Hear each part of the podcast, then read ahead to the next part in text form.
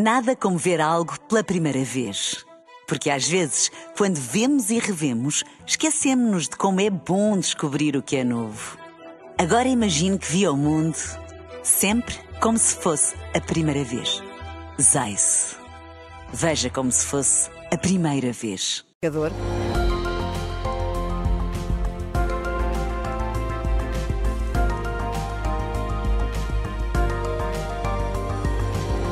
Olá, André. Olá, Ana. É uma das notícias que marcou a atualidade internacional nas últimas horas. Um tiroteio numa universidade no centro de Praga, na República Checa, fez várias vítimas mortais. O que é que, André, sabemos nesta altura? Bem, desde logo sabemos que este é o incidente mais, mais grave, mais trágico em 30 anos, desde que a República Checa se tornou independente, em 1993, mas eh, a pista de terrorismo está desde já afastada neste caso, neste ataque que fez 14 eh, vítimas mortais. Há registro também de 25 feridos e destes 10 estão em estado grave. Haverá seguramente mais novidades ao longo do dia, mas estamos naturalmente perante um caso muito grave de, de violência. Claro, e como é que tudo aconteceu? Ora bem, este tiroteio aconteceu na Faculdade de Letras de Praga, que está localizada perto eh, de importantes locais turísticos na, na capital checa. O atirador entrou num edifício armado, subiu uh, ao quarto piso e foi a partir dali que abriu fogo, atingiu vários colegas uhum e acabou por morrer depois de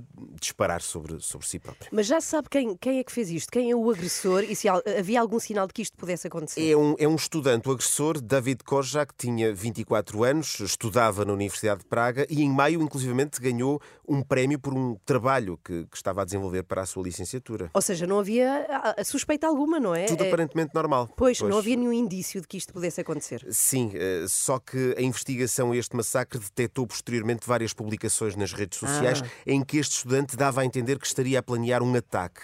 Era proprietário legal de várias armas e, de acordo com a imprensa checa, sofria de, sofreria de problemas psicológicos e terá querido imitar outros acontecimentos semelhantes ocorridos noutros países. E sabe-se também agora eh, que estava a ser procurado no momento deste ataque. Ah, portanto, a polícia já o procurava antes do, do ataque? Por, já. Porquê? Já, porque antes deste massacre o jovem terá assassinado o seu pai. O corpo foi encontrado numa localidade a 30 km de Praga. Este homem de 24 anos é então considerado o principal suspeito da morte do pai. As autoridades perceberam que se tinha dirigido para a universidade e, de acordo com o chefe da polícia checa, eh, foi feita uma busca num dos edifícios, mas o autor estaria estaria num outro edifício e as autoridades não, não o encontraram a tempo. E temos reações, André, porque um ataque deste género no centro da Europa não é nada comum. Nada, nada comum, Ana. E sempre que acontece remete-nos para situações que já vimos em Londres, Bruxelas, Paris, Madrid, enfim, ataques esses sim de inspiração terrorista. Não é o caso, seja como for, por cá Marcelo enviou condolências ao homólogo checo, pelo que chamou de um ataque hediondo. O Primeiro-Ministro uh, uh, mostrou-se profundamente chocado. O Ministro dos Negócios Estrangeiros fala de um insensato ato de violência. Também lá por fora, mensagens de condolências que vêm de vários quadrantes, da Presidente da Comissão Europeia, do Presidente francês, de vários líderes europeus, incluindo Volodymyr Zelensky, o Presidente da Ucrânia, e em Washington, o porta-voz da Casa Branca classificou este ato como um ato de violência sem sentido.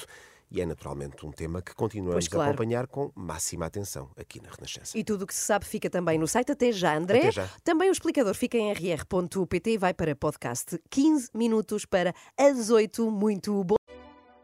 Nada como ver algo pela primeira vez. Porque às vezes, quando vemos e revemos, esquecemos-nos de como é bom descobrir o que é novo. Agora imagine que viu o mundo sempre como se fosse a primeira vez. Zais. Veja como se fosse a primeira vez.